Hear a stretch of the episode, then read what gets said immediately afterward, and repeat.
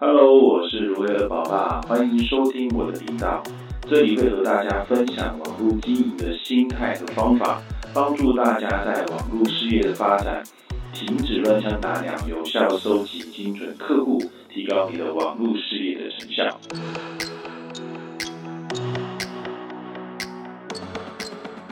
我因为自己有两家店，平时呢，只要和家人出去的话，无论是去逛街或是呃商务会谈，我都会去观察一些非常优质、非常棒的店家。然后呢，我会上网去搜寻，尤其是透过 Facebook 哈去搜寻这些我觉得还不错的店家，因为我会想要去了解这些店家，他们能够经营的这么好。他们的理由在哪里？还有他们的方法是什么？然后呢，取其长处嘛，然后也帮助我自己的店面可以进步。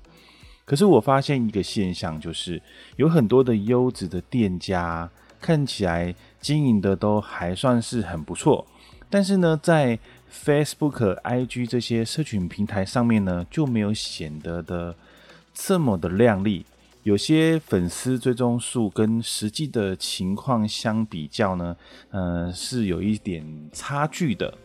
虽然说不能，呃，只看他们线上这样子就断定他们线下的实际情况，或者是说看他们看他们线下的情况就来评断线上可能是怎么样。不过呢，如果说线下跟线上的情况如果落差不大，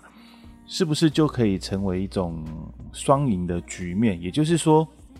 线下做得好，带入到线上，然后或者是说线上经营的很好，引导到线下，这样就形成了一个循环的效应。我想这才是那个虚实整合最佳的一种情况。我发现很多呃线下经营的都很好，但是呢，在线上的时候就有一点点的问题。然后我仔细去分析这些店家的 Facebook 啊，他们的粉砖或者是 IG，可以大概看出呃三个问题。第一个呢，就是太高的比例呢在介绍他们的产品。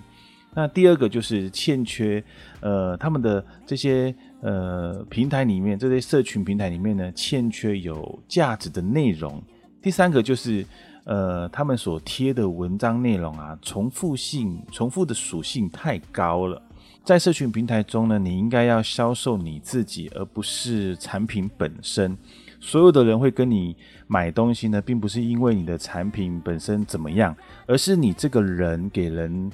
什么样的印象，给人什么样的感觉。呃，因为信任了你，才选择向你购买产品嘛。因此呢，如果你是拼命的在社群上面介绍产品，并不会让你跟大家产生连结，或者是或者是说建立出信任感，所以呢，就很难对这些人完成销售。就问你自己一个问题嘛：你会不会跟不熟悉的人购买东西或服务呢？或者是说，你敢购买这些你不了解的品牌的产品，或者是说他们的服务呢？如果你的答案不是肯定的，我就要跟你说一个事实，因为你对这些人、对这些品牌是没有信任感的，所以你不敢买，也不敢消费，也不愿意选择他们，因为你会担心你花了钱之后，你得到的会是让你失望的，所以你宁愿花钱去给你信任的人，或者是你信任的品牌，这也就是，呃，这也就是大多数人都会做的事情。另外呢，社群平台上的这些使用者啊，他要看的、想看的，都是所谓的新鲜事。如果你的社群，呃，上面呢每次呢都贴同样的产品文、同样的服务贴文、呃广告文，很快的呢，大家都会对你没有兴趣了，甚至会觉得说你的页面蛮无聊的。然后呢，你的这个这个社群呢，就会落入到废文的行列里面。所以在你每一次贴文之前呢，你一定要好好的思考，你可以分享些什么。我举个例子，你可以分享一些跟你产品或服务有关的小智慧啦，或者是说你也可以分享跟你有关的一些呃新闻资讯呐，也可以去分享一些客户体验你产品或服务的一些心得的见证，这些都是非常不错的。